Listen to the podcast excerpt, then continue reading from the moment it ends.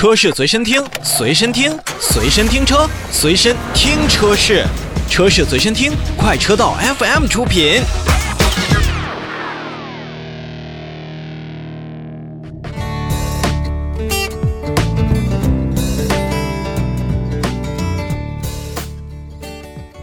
召回呢，梅赛德斯奔驰也是要向国家市场监督管理总局备案召回计划，决定在二月十一日开始去召回生产日期在二零二零年二月十七日至二零二零年十二月十九日期间生产的部分进口的 GLE 车型，共计六百三十九台。GLE 车型还是比较大的，我们可以看作是中大型的 SUV。那本次这六百三十九辆的 GLE，它的召回的原因是什么呢？是车辆的燃油箱的压力传感器的固定夹不满足有关耐腐蚀性的要求，那就可以想见呢，车辆长期使用之后呢，这个固定的夹子可能会因为腐蚀而造成固定力的减弱，导致呢，燃油箱的压力传感器可能就会在咱们车辆行驶当中因为震动就松动了。